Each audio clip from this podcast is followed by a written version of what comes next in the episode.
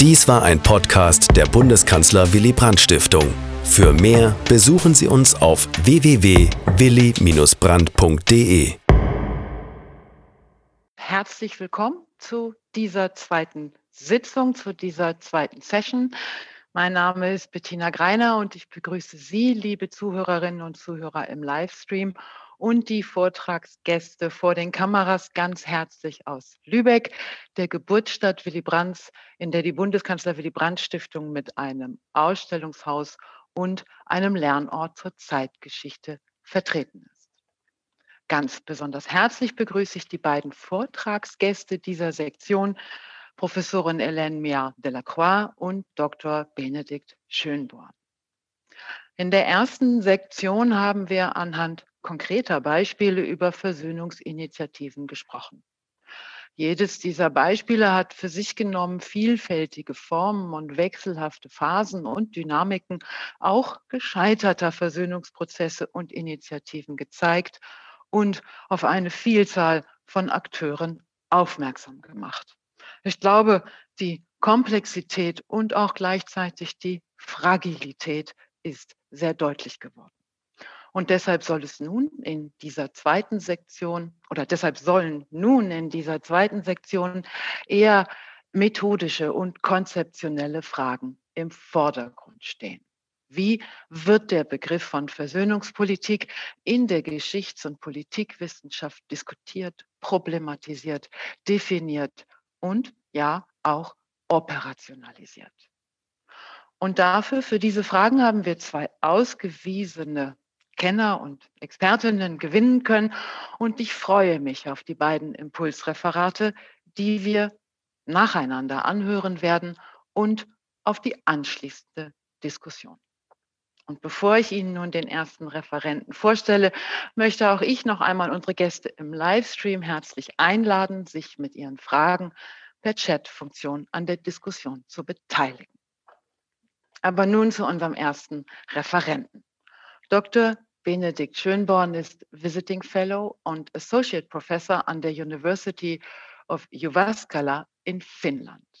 Seine, Forschungs seine Forschungsschwerpunkte sind europäische Zeitgeschichte, deutsche und französische Außenpolitik, Versöhnung und Friedensforschung. Im September, es ist also noch keine drei Monate her, erschien seine jüngste Publikation. Sie trägt den Titel, und der passt ganz wunderbar zu unserer Tagung, sie trägt den Titel Reconciliation Road, Willy Brandt, Ostpolitik and the Quest for European Peace. Von seinen weiteren Veröffentlichungen möchte ich nur zwei hervorheben, nämlich La Mésentente apprivoisée, de Gaulle et les Allemands aus dem Jahr 2014 und den Band Transatlantic Relations since 1945 an Introduction, den er zusammen mit Hani Meki und Barbara Zanchetta 2012 veröffentlicht hat. Lieber Herr Schönborn, wir freuen uns sehr, dass Sie aus Finnland zugeschaltet sind. Wir bitten nun um Ihren Vortrag. Danke. In Finnland ist es im Moment sehr dunkel und entsprechend habe ich auch ein, ein äh, solches Bild von Jyväskylä gewählt. Ähm, ich werde heute ähm, drei Hypothesen vorstellen. Ähm, und zwar äh, Hypothesen, die mir relevant erscheinen für die konzeptionelle Diskussion von Versöhnungspolitik. Äh, mein Hintergrund, also ich bin Historiker, äh, aber mein Hintergrund sind auch die Reconciliation Studies, die Frau Mayer in der Einleitung erwähnt hat, äh, die diese Reconciliation Studies haben vor allem in den letzten 30 Jahren stattgefunden und beziehen sich auch vor allem auf die Geschehnisse der letzten 30 Jahre. Die Anwendung konzeptioneller Erkenntnisse aus diesen Studien auf historische Ereignisse vor 1990 so wie ich es heute ansatzweise tue mit Bezügen zu Willy Brandts Ostpolitik. Solche Anwendungen sind in der Literatur selten. Ähm, ich verstehe Versöhnung hier in diesem Zusammenhang als einen Prozess, der dann beginnt, wenn Gegner zusammenkommen, die gemeinsame Vergangenheit ansprechen und die Möglichkeit eines zukünftigen Wir ins Auge fassen. In diesem Wir liegt auch die Perspektive, die, den Gegensatz zwischen selbst und anderen zu überwinden. Ich, äh, ich basiere mich hier auf die theoretische Arbeit von Andrew Sharp.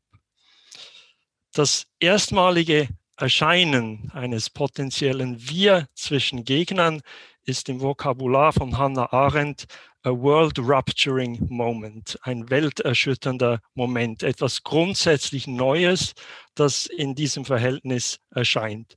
Und der Neubeginn eines Verhältnisses enthält auch Risiken. Denn wenn eine Seite aus traditionellen Verhaltensweisen ausbricht, dann ist die andere Seite auch frei, sich, äh, sich auf neue Weise ähm, äh, zu verhalten und zu reagieren.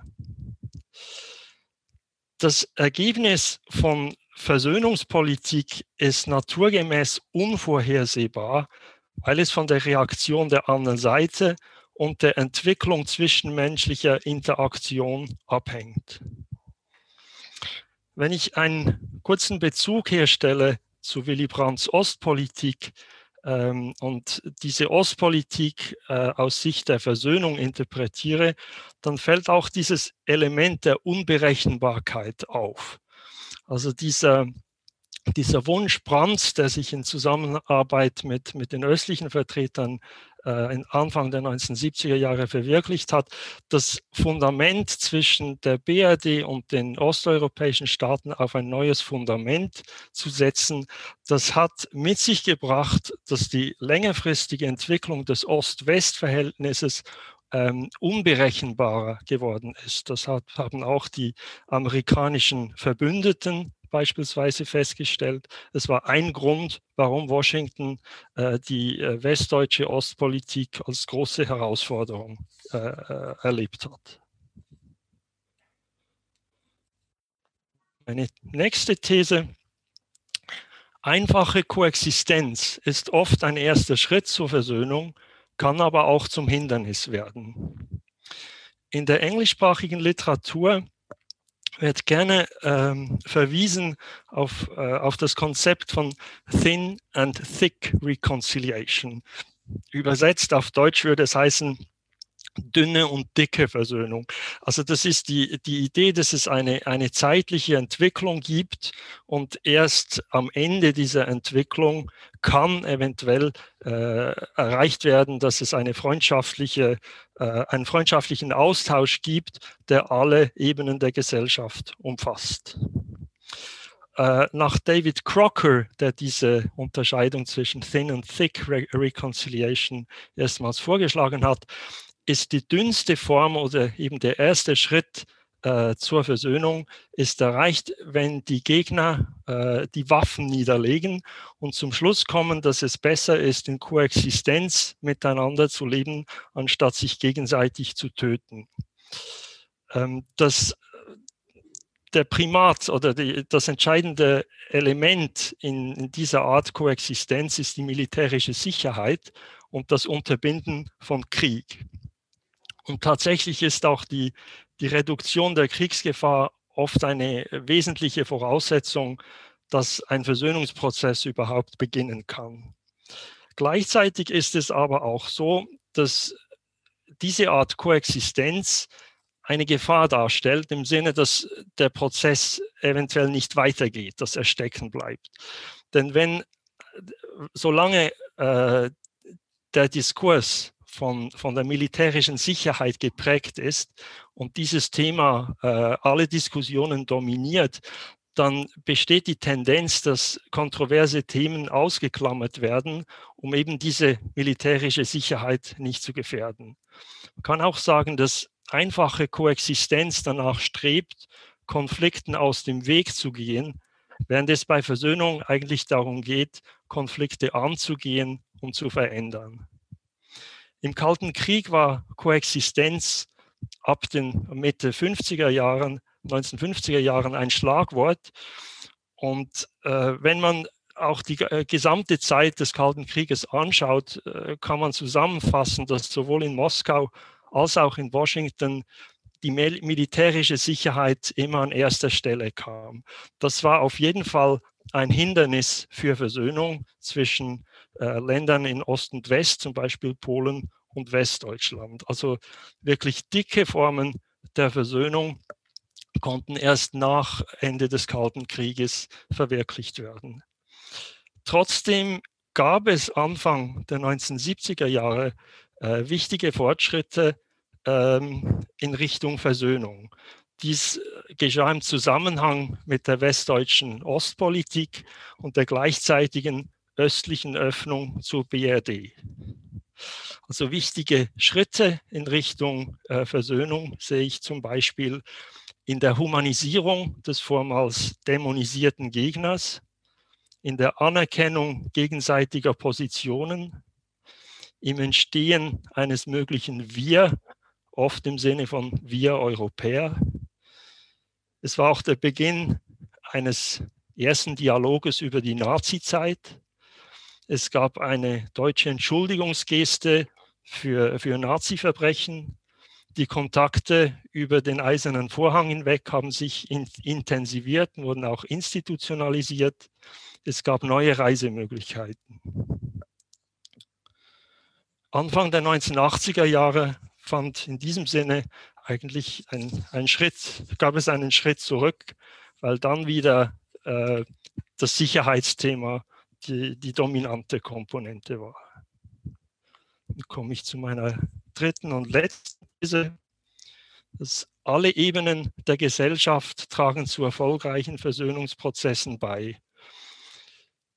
Dies ist die zentrale Aussage der Arbeit des Soziologen äh, Jean-Paul Lederach. Und äh, sein konzeptioneller Ansatz ist meiner Meinung nach äh, nützlich, um alle Ebenen der Gesellschaft in die Analyse von Versöhnungspolitik auf eine Weise einzubeziehen. Und es ist auch ein konzeptioneller Ansatz, der sich auf die Zeit des Kalten Krieges übertragen lässt, so meine Meinung. Insbesondere äh, geht es hier um die dreistufige Gesellschaftspyramide. Ich werde ganz kurz zusammenfassen, äh, was wichtige Beiträge zur Versöhnung sein können. An der Spitze dieser Gesellschaftspyramide steht die sehr kleine Anzahl von Spitzenpolitikern. Ich benutze hier das männliche Wort, aber nicht im geschlechtsspezifischen Sinne. Ähm, Spitzenpolitiker sind vor allem wichtig, wenn es darum geht, einen neuen Versöhnungsprozess zu lancieren, denn sie haben eine hohe Sichtbarkeit und Entscheidungsgewalt. Auf der mittleren Ebene befinden sich Unterhändler, häufig im direkten Kontakt mit den Spitzenpolitikern, Vertreter von Wirtschaft, Kirchen, Minoritäten. Ein wichtiger Beitrag hier ist, Netzwerke aufzubauen, teilweise auch geheime Netzwerke und Kontakte zu institutionalisieren. Dies ist vor allem wichtig, weil, ähm, weil Versöhnungsprozesse normalerweise lange Prozesse sind, also die über die Regierungszeit einzelner Personen hinausgehen. Die riesige Anzahl von Personen auf der Basisebene hat häufig wenig Einfluss auf, auf die äh, Entscheide weiter oben. Aber gleichzeitig ist es so, dass äh, Versöhnungsprozesse langfristig nur tragfähig sind, wenn sie auf irgendeine Weise in der Basis verankert sind und Wurzeln schlagen. Aus Zeitgründen werde ich jetzt keine Beispiele hier anfügen, nur der, der Hinweis, dass sich die Prozesse, die mit der Ostpolitik und der östlichen Westpolitik zusammenhängen, sich auch mit allen drei Ebenen verbinden lassen. Und ich ende hier. Vielen Dank, lieber Herr Schönbaum, ähm, für Ihre Thesen. Sie haben für diese drei Thesen, von, angefangen von der Unberechenbarkeit bis hin zu der Gesellschaftspyramide, Sie haben für mich zumindest handhabbarere oder handhabbare Schneisen in diese Komplexität schon mal hineingeschlagen. Ich bin sicher, dass wir darüber gleich noch sprechen und diskutieren werden. Jetzt aber möchte ich Ihnen zunächst unsere Referentin des zweiten Impulsvortrages vorstellen. Und ich tue das mit ganz besonderer Freude, weil die nächste Referentin der Bundeskanzler Willy Brandt Stiftung seit Jahren eng verbunden ist und zuletzt dem internationalen Beirat unserer Stiftung vorsaß, Hélène Miard Delacroix. Hélène Miard Delacroix ist Professorin für deutsche Zeitgeschichte an der Sorbonne Ah, Université wollte ich natürlich sagen, Paris 4. Und ihre Forschungsschwerpunkte sind deutsche Politikgeschichte, Geschichte der deutsch-französischen Beziehungen und verflochtene Geschichte. Auch in ihrem Fall muss und will ich mich auf die Aufzählung der Einschläge, bei der, will ich mich bei der Aufzählung der einschlägigen Publikationen stark einschränken und verweise auf die Biografie Willy Brandt, Life of a Statesman, erschienen 2016 auf Englisch und wenn ich es richtig im Kopf habe, 2014 auf Französisch. Und ich möchte aufmerksam machen auf ein Buch, das äh, 2019 erschienen ist, ein sogenanntes Gesprächsbuch, so nenne ich es für mich, mit Andreas Wirsching. Der Titel lautet Von Erbfeinden zu guten Nachbarn, ein deutsch-französischer Dialog. Liebe Frau Mia Delacroix, wir freuen uns auf Ihren Beitrag, den Sie mit dem Titel Emotionen und Realpolitik in den internationalen Beziehungen überschrieben haben. Danke. Vielen Dank. Ähm, ich möchte mich auch bedanken bei der Willy Brandt Stiftung sehr gerne für die Einladung und auch an Frau Greiner gerade für die freundliche Vorstellung. Also ich habe dieses Thema Emotionen und Realpolitik in den internationalen Beziehungen. Das kann äh, klingen als ein Reizthema, es kann Entsetzen verursachen, wieso denn, oder neugierig machen. Ähm, in diesem Panel sind wir gefragt, wie dieses Thema Emotion und Realpolitik konzeptionell gehandhabt werden kann in äh, der Hinsicht der Versöhnung, wie das zu operationalisieren ist. Ähm, diese, die ähm, Auseinandersetzung mit Emotionen war lange undenkbar. Nun gibt es eine sich etablierende Emotionsforschung. Das hat selbstverständlich mit dem Cultural Turn zu tun, mit dem Interesse für Wahrnehmungen, Perzeptionen und Konstruktion. Und diese, äh, diese Emotionsforschung ist sehr interdisziplinär angelegt ausgehend von der Psychologie, von Kognitivwissenschaft. Es gibt inzwischen auch Emotionology und einige äh, Namen sind inzwischen sehr bekannt mit unterschiedlichem Ansatz. Ute Frevert, Jan Plamper, Bernd Greiner und andere. Ähm, und hier äh, möchte ich thesenartig vorgehen. Ich stütze mich zum großen Teil auf den Versuch, den ich zusammen mit meinem Kollegen Andreas Wusching äh, gemacht habe vor zwei Jahren mit einer Tagung ähm, aus der dann ein Buch entstanden ist, Emotionen und internationale Beziehungen in der Zeit des Kalten Krieges. Und das war wirklich ein Versuch, ähm, eben das zu operationalisieren. Ähm, und ich möchte also, also einige Ergebnisse in Bezug auf unser Thema und insbesondere äh, in Bezug auf den Jahrestag des Kniefalls geben. Also thesenartig. Ähm, zunächst einmal Entsetzen, äh, eine konzeptionelle Verbindung zwischen Emotion und Realpolitik herzustellen, ist äh, für viele auf den ersten Blick ungewöhnlich. Denn Realpolitik ist in der internationalen Politik äh, mit einer nüchternen Interessenpolitik assoziiert. Man deckt sofort an Macher, Krisenmanager, womöglich expansionistisch gesinnte Taktiker und kühle Schachspieler. Realpolitik hat also kein sehr gutes Image, bedeutet kaltblütig, machtorientiert und eben emotionslos. Insofern, das ist der zweite Punkt, dominiert die Einsicht, dass Emotion und Realpolitik inkompatibel seien und sich ausschließen würden. Realpolitik wird als Methode der Ratio, also der nüchternen Vernunft und der Kontrolle vor allem begriffen. Da gelten äh, hingegen Emotionen als genau das Gegenteil, irrational, unkontrollierbar bzw. nicht steuerbar. Der gebotenen Nüchternheit einer Realpolitik scheint jede Emotion als unkontrollierte Gefühlsregung fremd.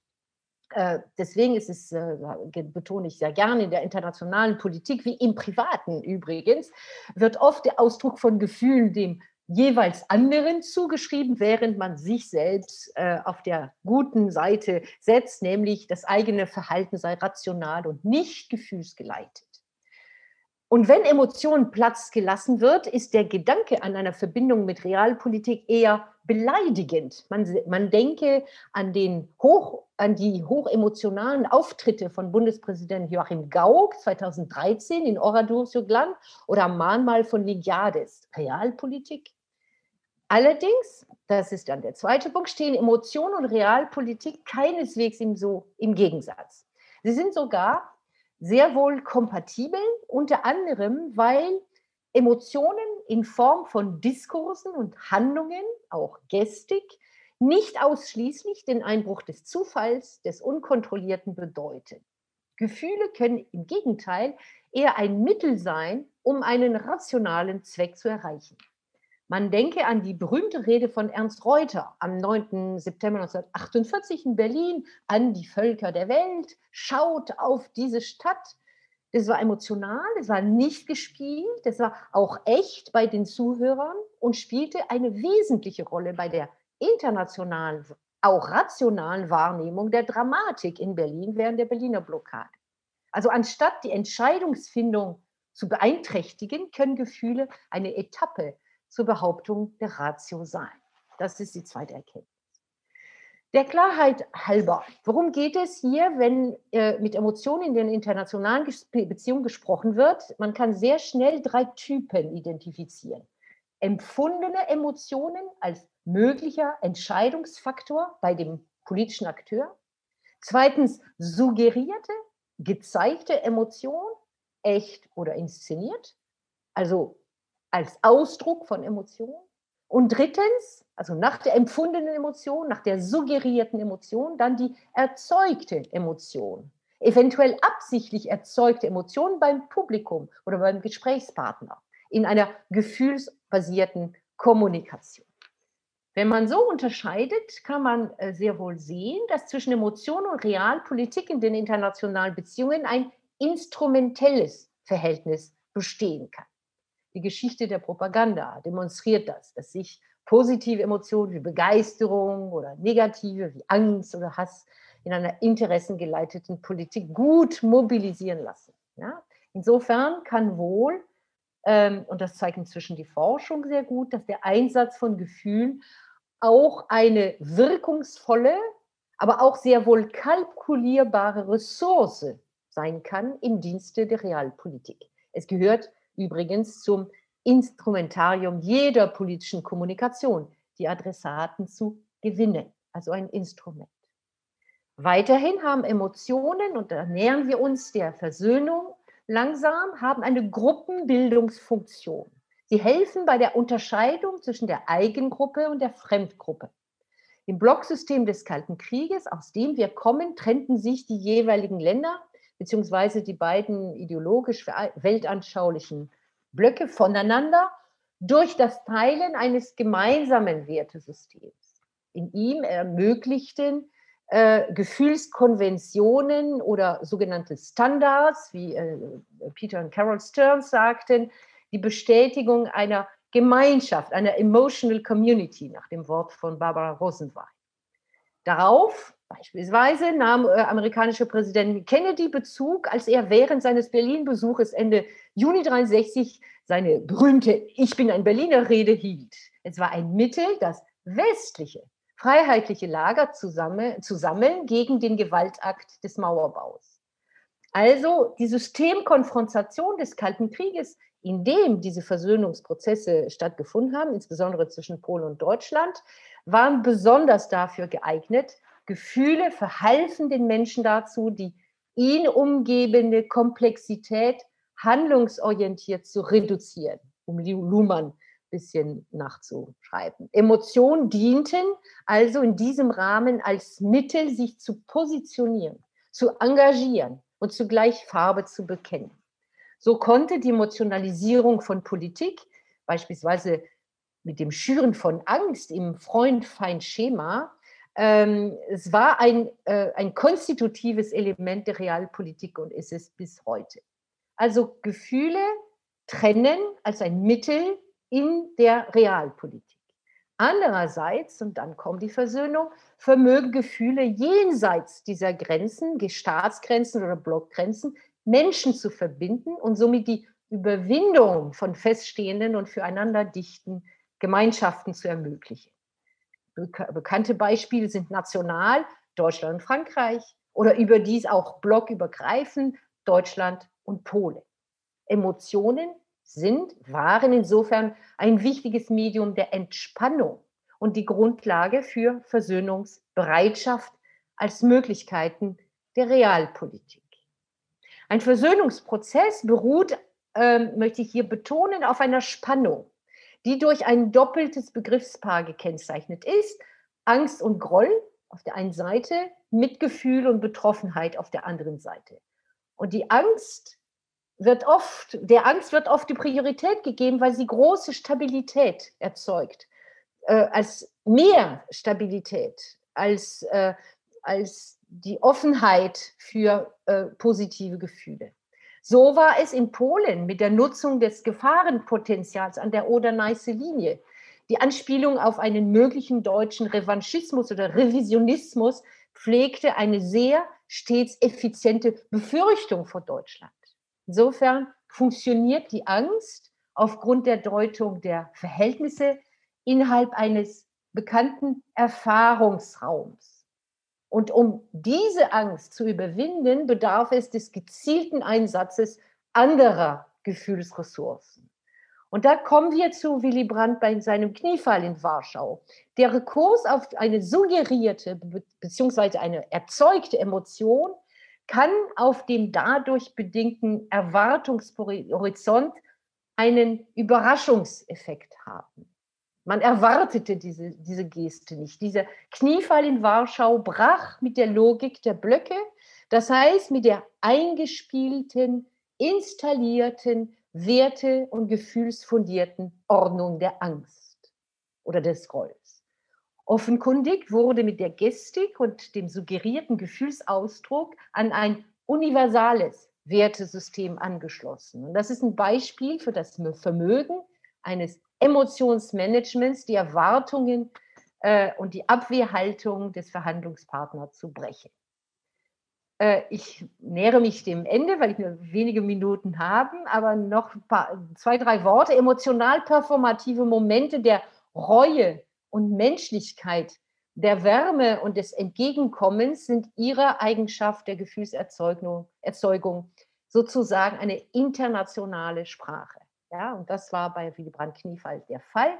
Vertrauensschaffende Maßnahmen und sehr wohl in diesem Sinne realpolitische Instrumente. Und bei aller Ehrlichkeit im Ausdruck persönlicher Betroffenheit verflocht sich, und das wissen wir bei Willy Brandt, der persönliche Gefühlsausdruck doch mit der rational analysierten Interessenlage. Die von ihm betriebene Emotionalisierung war also ein Teil eines performativen Abrufes von Gefühlen. Nicht anders ging es bei der Geste von Verdun, von Kohl und Mitterrand im September 84. Das hat einen Wert für sich, aber dahinter war auch eine klare Absicht, eine politische Botschaft im Kontext des Ausschlusses der Bundesrepublik von den Feierlichkeiten zum 40. Jahrestag der Landung in der Normandie. Ja, also eine solche Geste ist dann abrufbar und das war dann der Fall beispielsweise gegenüber Russland 1992, als es darum ging, den 50. Jahrestag des, der Schlacht von Stalingrad zu organisieren. Drei kurze Bemerkungen zum Schluss. Die Interdependenz von Emotionen und Realpolitik. Sie schließen sich nicht aus, das habe ich versucht zu zeigen. Zweitens, Emotionen sind subjektiv. Allerdings können sie stets in rationales Handeln eingebracht werden. Sie können ein Register der Verhandlungsstrategie werden. Und drittens, vielleicht zur Öffnung äh, über die Forschung, der Rational Choice Ansatz hat lange die Beschäftigung mit Gefühlen verhindert, aber das Interesse für Emotionen in den internationalen Beziehungen macht, das sehen wir äh, mit, diesem, mit dieser Tagung und äh, mit Büchern, die schon entstanden sind, das macht die Bandbreite der Analyse größer und das räumt Platz für Wahrnehmungen, Perzeptionen und Konstruktionen ein. Ja, ich danke Ihnen auch für Ihre Geduld. Ja, wunderbar. Vielen Dank.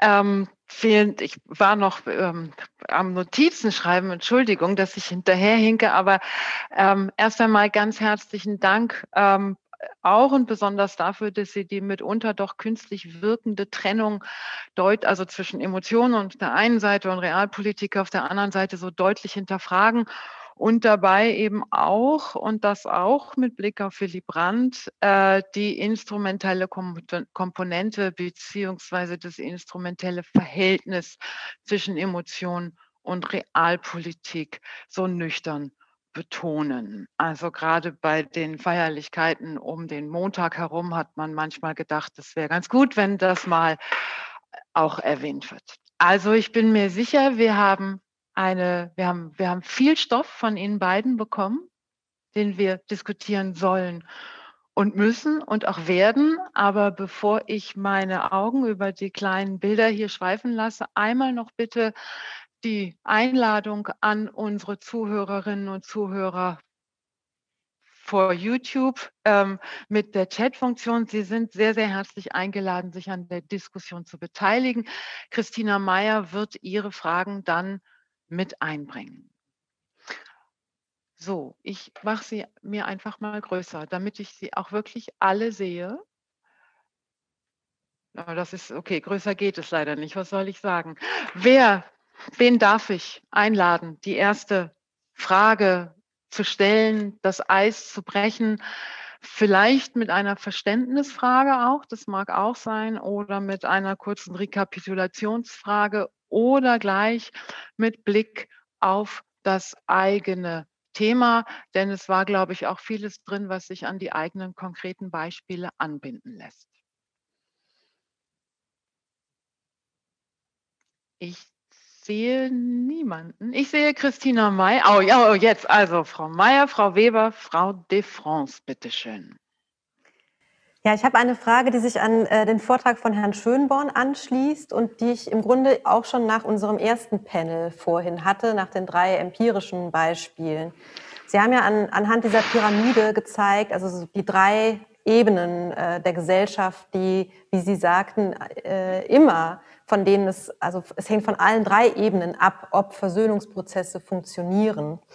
Ich habe mich aber gefragt, jetzt mit Blick auf das, was Herr Nishiyama über Japan, Korea, China erzählt hat, was Herr Wojtaschin über Polen und Deutschland gesagt hat und auch Frau Weber zu Äthiopien und Eritrea, wovon hängt es denn ab, äh, wie diese drei Ebenen miteinander agieren und ähm, ob ein Versöhnungsprozess vorankommt oder nicht? Das habe ich noch nicht ganz verstanden. Vielleicht können Sie etwas mehr dazu sagen. Herr Schönbaum, gerne gleich, wenn Sie mögen.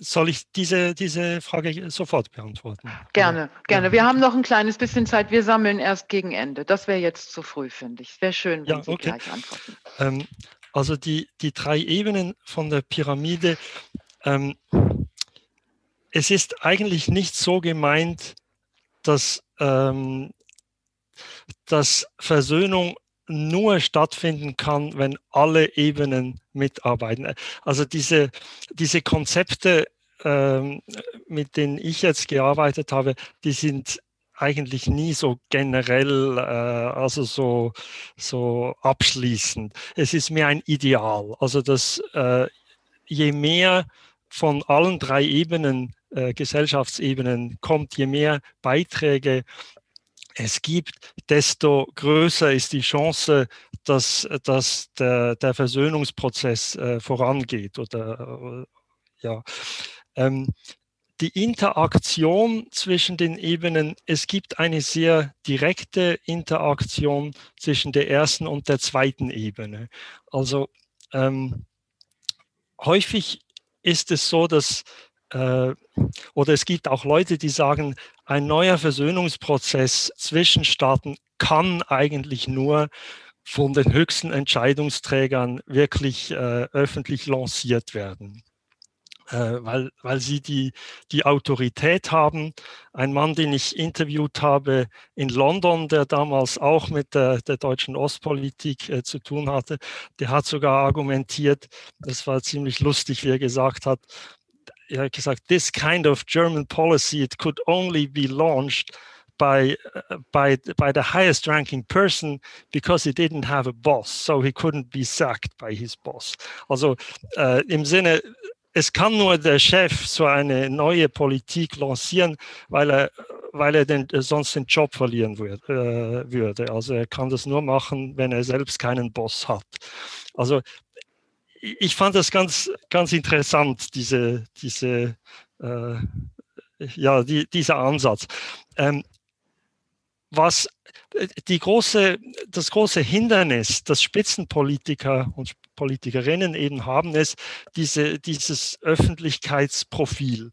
Und sie sind denkbar schlecht geeignet, um Kompromisse auszuhandeln, weil sie ständig unter Druck sind der Öffentlichkeit. Und da ist das Zusammenspiel zwischen der obersten und der mittleren Ebene sehr wichtig. Ähm, also dass die, dass im, im Hintergrund dann Prozesse stattfinden, dass die, die geheimen Kontakte, die Kompromisse ausgehandelt werden und die können dann in einem nächsten Prozess auch wieder von der obersten Ebene dann äh, unterstützt werden. Und äh, da, da findet ein Zusammenspiel statt. Es muss aber nicht zusammenspielen. Also zum Beispiel die, die polnischen Bischöfe und auch die, die westdeutschen Bischöfe, äh, das war ein Hintergrund, äh, der auch äh, eine, eine große Vorarbeit geleistet hat, was, äh, für das, was dann in den 1970er Jahren geschah, das nicht direkt damit zusammenhing. Die unterste Ebene, da, da ist die Verbindung, denke ich, am schwierigsten. Ich, ich muss schauen, dass ich nicht zu lange spreche. Aber da, das ist die, das ist auch in der Forschung, äh, äh, habe ich nicht so direkte ähm, äh, Argumentationen gesehen, wie das zusammenhängen soll.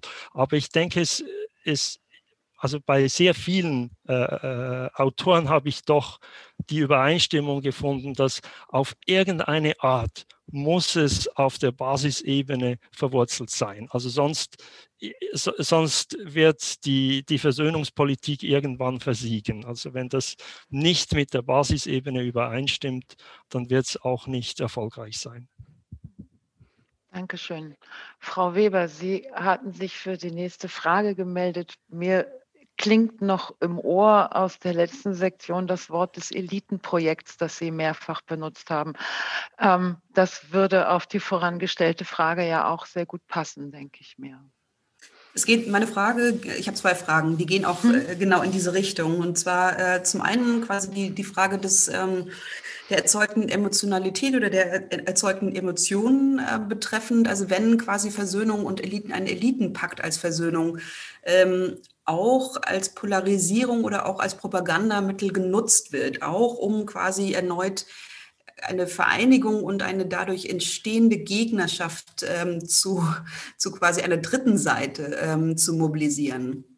Ähm, das halte ich für einen zunehmend wichtigen Aspekt ähm, den zu betrachten, weil unsere Gespräche gehen jetzt quasi von, ähm, von der Ebene der Versöhnung, wo die Bereitwilligkeit tatsächlich auch diesen Prozess zu durchlaufen. Mhm. mhm. Ähm, ich gehe jetzt erstmal von der Ebene von Versöhnung aus, wo das ein taktisches Instrument ist, ähm, um letztendlich Schritte ähm, von der Machterweiterung ähm, gehen zu können. Und das ist das eine Beispiel, was ich genannt habe, ähm, Äthiopien, Eritrea.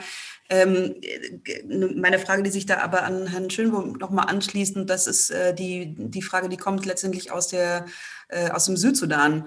Also wenn die internationale Staatengemeinschaft als, als diplomatisches Mittel die Versöhnung und den Friedensschluss, aber eben nicht nur den Friedensschluss, sondern die Versöhnung als diplomatisches Mittel einsetzt ähm, und die Akteure darauf, darauf antworten, indem sie Versöhnungsschritte gehen, tatsächlich nur auf der taktischen ersten Ebene und keine Pyramidenverschränkungen ähm, vorankommen. Letztendlich ist dieser Schritt eine Verhärtung einer Position, die in diese Pyramide, ähm, also diese, diese Ver Verbindung ähm, zunehmend schwieriger machen, weil sie ja ständig wieder scheitern und weil es ja ständig quasi wieder als taktisches Mittel angefragt werden muss, ohne dass es tatsächlich zu dem Prozess der Versöhnung kommt. Also das, das wären jetzt so meine zwei Fragen. Also wenn das taktische Mittel und Versöhnung als ähm, Elitenpakt äh, macht, äh, ja, Taktik oder, oder Verstärkung. Vielen Dank. Richtet sich aber an beide, glaube ich, Ihre Fragen. Kann das sein? Frau Mia Delacroix, möchten Sie Unbedingt. vielleicht? Genau. Oh, ja, ne? möchten Sie vielleicht beginnen? Ja, vielleicht nur ein kurzes Wort. Äh, Entschuldigung, ich habe, ich habe zunächst gedacht, es ist sich an Herrn Schönborn ja, äh, richtet. nee, nee, kein, kein Problem. Äh, aber da habe ich nicht sehr, nicht sehr viel zu sagen. Das, ist, das stimmt, dass dieses ähm, ähm, und wenn ich das in, wieder in, in, äh, äh, so mhm. in Verbindung setze mit, mit meinem Thema, ähm, das Taktische, was Sie erwähnen, äh, ist auf der Seite der Realpolitik, nämlich des, äh, der, des kontrollierten Einsatzes von Ressourcen, von Elementen, die man dann ähm, in den Dienst einer, einer, eines Projektes äh, setzt. Ähm, ja, und dann, dann ist es schade. Dann könnte man sagen, wenn es nur äh, ähm, äh, ein instrumentelles Verhältnis im Sinne von einem Werkzeug, in, in einem Werkzeugkasten unter anderem, ähm, läuft man dann, glaube ich, die Gefahr, und das wäre vielleicht ein Argument für die Entwicklung, äh, von der Sie jetzt gesprochen haben, läuft man die Gefahr, dann die Menschen ähm, äh, zu verprellen äh, wenn eben mit Emotionen gespielt wird, dann äh, ist Ehrlichkeit und Menschlichkeit geboten. Ähm, deswegen ist es, wenn wir nach Rezepten suchen, ist, äh, ist, soll man wirklich nicht damit spielen, ähm, wenn tatsächlich auf Emotion, also, gezeigt, also Emotionen gezeigt werden, dann sollen sie mindestens schon zur Hälfte ehrlich sein, also echt sein. Und diejenigen, die bei dem Ansprechpartner oder Publikum erzeugt werden, sollen gut gemeint sein. Sonst, äh, sonst ist es noch schlimmer. Es ist noch schlimmer, wenn man mit Emotionen spielt, als mit, äh, mit Argumenten äh, der Vernunft. Also so, so würde ich äh, es, vielleicht wäre es ein Ansatz für Ihre, für Ihre Analyse des Scheiterns des, äh, des Phänomens, das Sie beobachtet haben. Herr Schönborn. Ja, jetzt. Ja, danke sehr für, für die Frage, auch für die Frage zuvor. Ähm, vielleicht ist es hilfreich, wenn ich sage, dass heute habe ich über Konzepte gesprochen und ich bin eigentlich den umgekehrten Weg gegangen, den mhm. ich in meinem Buch gegangen bin. Ich bin eigentlich Historiker. Also ich habe mit, mit der äh, historisch-empirischen Forschung begonnen und dann geschaut, welche Konzepte sind nützlich für die Analyse dieser Vorgänge. So bin ich eigentlich vorgegangen. Also deshalb habe ich auch diese erste These so betont, dass es unberechenbar ist. Denn es kann bei, ähm, bei Versöhnungsprozessen nicht darum gehen, einfach clevere Konzepte umzu, äh, umzusetzen. Das, das, das, das ist nicht de, der Sinn davon, sondern es geht um, um die, die menschliche Interaktion, die, die entscheidend ist und die man auch nicht planen kann in, in diesem Sinne.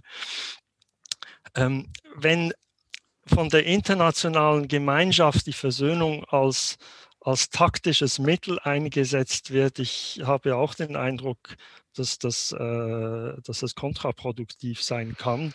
Und auch wenn nach jahrzehntelangem Krieg, äh, wenn dann sofort gesagt wird, jetzt Versöhnung und, und alles wird gut, ich frage mich, wie, wie, realistisch das überhaupt ist. Also das hat sich ja auch gezeigt in, in Südafrika nach dem Ende der, des, der Apartheid wurden ja in den 1990er Jahren wirklich große und beeindruckende Anstrengungen, Anstrengungen unternommen äh, mit, äh, mit Desmond Tutu und, und der Kommission. Aber das ist nachher nicht weitergegangen. Also die, es hat ja nachher nach diesen, äh, nach diesen äh, Zeremonien, die auch am, am südafrikanischen äh, Fernsehen gezeigt wurden, äh, es hat sich strukturell nichts verändert. Und deshalb oder das ist ein wichtiger Grund, warum heute die südafrikanische Versöhnung eigentlich sehr kritisch gesehen wird. Und von daher denke ich, muss man schon, sollte man schon Versöhnung als einen langfristigen Prozess anschauen. Also wenn man erwartet, in, in zwei Jahren ist alles vorbei nach jahrzehntelangem Krieg, aus meiner Sicht ist das einfach gar nicht, äh, das, das geht gar nicht. Mhm bevor, ich habe gesehen, Christina, du hast dich, du hast dich bewegt. ich würde gerne Frau De France, die wartet schon ein kleines bisschen und dann kommst du dran. Corinne. Vielen Dank. Ähm, ich habe auch eine Frage an Benedikt Schönborn. Äh, vielen Dank, dass Sie uns Ihre drei äh, Hypothesen äh, dargestellt haben. Und ich möchte auch äh, gerne äh, noch eine Frage ähm, über diese Gesellschaftspyramide stellen. Äh, weil Sie sprechen von Gesellschaftspyramide und ganz oben ist die Politik. So ist es eine Art Primat der Politik und der äh, Diplomatie. Und ich frage mich, ob man nicht eher ein anderes äh, Schema darstellen könnte mit konzentrischen äh, äh, Kreisen vielleicht. Und im Zentrum wären die, äh, die Initiativen ergreifen, aber nicht nur in der Politik, äh, sondern vielleicht auch Intellektuellen, die sehr viel, genauso viel äh, Sichtbarkeiten haben. Und diese unterschiedlichen Kreisen wären auch nach Grad der Vernetzung so geordnet, aber das wäre nicht so ganz oben so Prima der Politik und der Diplomatie. Und Sie, Sie sprechen auch nur von Spitzpolitikern. Und wenn ich Sie ganz also gut verstanden habe, wäre jemand wie Egon Bahr schon in der, äh, in, in der zweiten äh, Liga fast. Und ähm, so, das bedeutet, die Konzeption der Spitzpolitiker ist wirklich sehr, sehr eng und äh, dominiert massiv in diesem Schema. Und äh, dann äh, frage ich mich, ob es nicht zu viel, äh, zu viel Gewicht für die Politik ist. Mhm. Danke, Corinne. Herr Schönbaum, das, das ist, gehört nochmal zu der Frage nach dem, nach dem, nach dem Drei-Phasen-Modell. Ähm, ja. Das wäre schön. Ähm, also diese Gesellschaftspyramide von, von Lederach, die, die wurde auch von von anderen äh, äh, Forschern in Reconciliation Studies aufgegriffen. Also die Pyramide ist eigentlich nicht wertend zu verstehen, dass die oberste, die beste, die oberste äh, Spitze, die die beste ist, sondern es geht um die Anzahl der Leute, die dazugehören deshalb mhm. Pyramide. Eine sehr kleine Anzahl von Leuten zu oberst, mehr Leute in der Mitte und sehr viele unten. Es, es ist auch in der Forschung diskutiert, wo soll man genau die Grenze ziehen. Also nach Lederachs ähm, Interpretation ist die mittlere Ebene die wichtigste. Das wurde dann später auch kritisiert. Das, äh, ich habe das in meinem äh, Thesenpapier, habe ich das auch erwähnt. Zum Beispiel Tanja Paffenholz hat das kritisiert, dass man die mittlere Ebene nicht überbewerten soll. Aber es ist eigentlich nicht wertend gemeint äh, von äh, ursprünglich. Aber ich sehe Ihren Punkt und wahrscheinlich, äh, wenn man das optisch darstellen äh, sollte, stimme ich mit Ihnen überein, dass wahrscheinlich konzentrische Kreise ähm, äh, besser wären. Egon Bahr, ja ganz klar, der gehört zur zweiten Ebene. Das war eine ganz, ganz wichtige äh, Figur, der der im Hintergrund gearbeitet hat, der Net, äh, Networks aufgebaut hat, schon seit den frühen 1960er Jahren. Aber in, in dieser Hinsicht, Egon war ganz klar nicht zweite Liga, sondern da ist, der war ganz entscheidend. Ja, dies kurz dazu. Christina Meyer, bitte. Ja, ich habe nicht selbst eine Frage, sondern ich möchte jetzt mal Fragen aus dem Chat einbringen. Äh, zunächst mal eine Frage meines Kollegen Wolfgang Schmidt, die sich offensichtlich an Frau Miard de la Croix richtet. Hat Brandt beim Kniefall auch im Hinblick auf die innenpolitische Reaktion, die 1970 eher ablehnend war, Emotionsmanagement betrieben? Erzeugte der Kniefall damals und heute überall dieselbe Emotion? Ich äh, schließe aber gerade noch die anderen Fragen an, dann können wir die äh, danach gesammelt beantworten. Ähm, dann gibt es eine Frage von Bernhard Malek an Herrn Schönborn. Worin sehen Sie die Ursache dafür, dass auch die DDR zu einer Entspannungspolitik übergegangen ist? War das nur eine Reaktion auf westdeutsche Initiativen oder mehr? Und schließlich eine Frage auch von Herrn Malek. Äh, die sich an Sie beide richtet. Wie sehen Sie den Zusammenhang von inneren und äußeren Versöhnungsprozessen? Das hatte ich ja in der Einführung kurz angesprochen, dass also auch immer eine Rolle spielt, wie innerhalb einer der beiden Gesellschaften das Ganze debattiert wird. Ja, wen darf ich denn jetzt zuerst von Ihnen ähm, einladen, bitten, den Ton geben? Also das kann ich gerne. Super, danke. Ja, dann nehme ich gerne zunächst einmal die Fragen von, von Wolfgang Schmidt. Ähm, Emotionsmanagement von äh, Willy Brandt war es auch äh, innenpolitisch äh, gerichtet. Ähm, ich habe da keine Belege, aber wie ich das so auch deuten kann und versuche zu deuten, ähm, würde ich sagen, dass dass das Zeigen der Emotionen und die, also die, die erzeugte Emotion bei dem Publikum zunächst einmal prioritär, ich will das nicht pyramidal darstellen, aber mindestens äh, äh, äh räumlich, ähm, an, den, an die Gesprächspartner in Polen also das war auch ähm, die, nicht nur ein Überraschungseffekt, sondern das Brechen von dem Bild des bösen Imperialisten Westdeutschlands. Und das ist äh, in Polen sehr gut an, also, also die Botschaft wurde sehr genau verstanden, insofern als die, die, die äh, öffentlichen Medien das überhaupt nicht äh, verbreitet haben, weil das nicht zusammenpasste mit dem offiziellen Bild des bösen imperialistischen Westdeutschlands. Ähm, äh, dass, dass Willy Brandt auch an die Wirkung im, in, im Inneren Deutschlands äh, äh, gedacht haben mag, ähm, dass, dass da es ein kluger Politiker war, kann ich das wahrscheinlich äh, ähm, äh, denken, ob da die Absicht es war, diejenigen, also sozusagen äh, etwas zu forcieren, in der, in der äh, westdeutschen Gesellschaft, insbesondere bei denjenigen, die weiterhin auf der Linie äh, des Konfrontationskurses äh, auch in seiner eigenen Partei, ähm, auch in der SPD, bei den ähm, sagen wir Nachfahren, eigenen, selber oder Nachfahren von, von Vertriebenen, es ist eine Botschaft, die geschickt worden ist. Ich glaube, dass er äh, im Endeffekt doch äh, etwas äh, überrascht war, wie hoch der Prozentsatz der äh, westdeutschen befragten Bevölkerung, insbesondere vom Spiegel, ähm, die sagte, äh, das sei ein Tick zu viel. Also dass die Geste,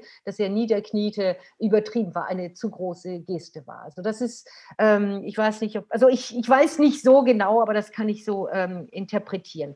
Die zweite Frage ist extrem wichtig ob man heute ähnlich reagiert, äh, emotional auf die Art und Weise, also auf diese Geste, wie im Vergleich mit der Art und Weise, wie die Zeitgenossen reagiert haben. Das ist die Frage der Beständigkeit der Emotion. Auf der einen Seite könnte man sagen, dass die die, diese internationale Sprache, die ich genannt habe, der, der äh, wortlosen Gestik, äh, äh, der Reue, der äh, äh, Herstellung von einer menschlichen äh, Verbindung zwischen Menschen, sie ist zeitlos. Und das, wenn ich dieses Bild heute Studierenden zeige, dann verstehen sie sofort, was die Botschaft ist. Und äh, das hat also mit der heutigen, also das wandelt sich nicht. Äh, trotz alledem äh, ist Emotionsmanagement findet statt in einem bestimmten Zustand der Kultur und der, der zeitbedingten oder zeitverbundenen Art und Weise, sich auch mit dem Körper, mit der Gestik zu, ähm, zu äußern. Und in, den, in der Nachkriegszeit und bis in die 70er Jahre hinein war ein Teil der älteren Generation nicht so dran gewöhnt, äh, außerhalb der Kirche vielleicht, ähm, solche ähm, öffentlich solche äh, Gesten zu, also solche Emotionen selber zu zeigen. Also das würde ich äh, zunächst als erste Antwort geben. Super. Herr Schönbaum, ähm, ich darf Sie, die Fragen haben sich ja auch an Sie gerichtet, aber mit Blick auf die Uhr und in Anbetracht der Tatsache, dass wir noch eine Meldung von Herrn Ruchniewitz haben, den ich gerne noch ähm, gleich die Möglichkeit geben möchte, diese Frage zu stellen. Herr Schönbaum, ob es möglich wäre, dass Sie sich möglichst kurz halten? so schwierig es ist. Es sind nämlich drei sehr, sehr spannende Fragen. Gerade finde ich das Verhältnis nach der inneren, dem inneren und dem äußeren Zusammenhang. Oder wollen Sie die, die Frage gerade noch mitnehmen? Wollen wir die noch mitnehmen, Herr ja. Ruchniewitz? Ist Ihnen das recht? Also gerne, weil, weil diese Frage sich an Herrn Schönborn auch äh, richtet. Ähm, ähm, man sagt manchmal, dass äh, die Karikaturen etwas mehr sagen als tausend Worte. Es gibt eine schöne Karikatur aus den äh, tausende Jahren mit dem äh, äh, Gerhard Schröder, der in einer Hand Kranz hat und kniet vor Willy Brandt. Das ist eine etwas andere ähm, äh, Sicht jetzt auf dieses Thema. Ähm, was mich interessieren würde, und damit verbinde ich meine Frage, denn äh, wie verstehen Sie eigentlich Versöhnung und Versöhnungspolitik? Äh, sind das nicht zwei unterschiedliche Begriffe, die Sie benutzen? Können sich überhaupt die Staaten versöhnen? Das ist meine Frage, denn wie ich das verstehe, ähm, äh, in Bezug jetzt auf äh, Versöhnungspolitik. Tatsächlich können äh, die Politiker die Politik mit Versöhnung machen, aber das ist nicht Versöhnung, also zumindest wie ich für die Versöhnung verstehe. Mich würde das interessieren, denn ähm, zum Beispiel auch äh, bei diesem äh, Konzept, das Sie uns vorgeführt haben mit der Pyramide, äh, wo ist zum Beispiel der Platz für Kommunen? Denn nicht nur die Politiker betreiben die Politik mit Versöhnung, sondern auch auf der kommunalen Ebene passiert auch viel und gerade in den Gebieten, die ähm, äh, äh, historisch sehr äh, geprägt waren, beziehungsweise äh, die äh, wechselhafte äh, Geschichte hatten, wo die Nationen äh, in diesen Gebieten eine ganz große Rolle gespielt haben. Also jetzt, um jetzt konkret zu sein, äh, Schlesien äh, als Beispiel Vertreibung der Deutschen auf der einen Seite, dann Ankunft der Polen, der Umgang der Polen mit deutschen Kulturerbe und, und, und. Also das sind alles Dinge, also die uns bewegen selbstverständlich. Und da habe ich mich bei Ihrem Vortrag die ganze Zeit gefragt, ob wir äh, alle diese Begriffe nicht durcheinander bringen. Also das heißt, äh, äh, äh ob man äh, Sie vielleicht mit Ihrem Vortrag doch nicht die Politik gemacht haben, mit dem äh, Begriff Versöhnung, statt jetzt über die Versöhnung zu sprechen. Danke.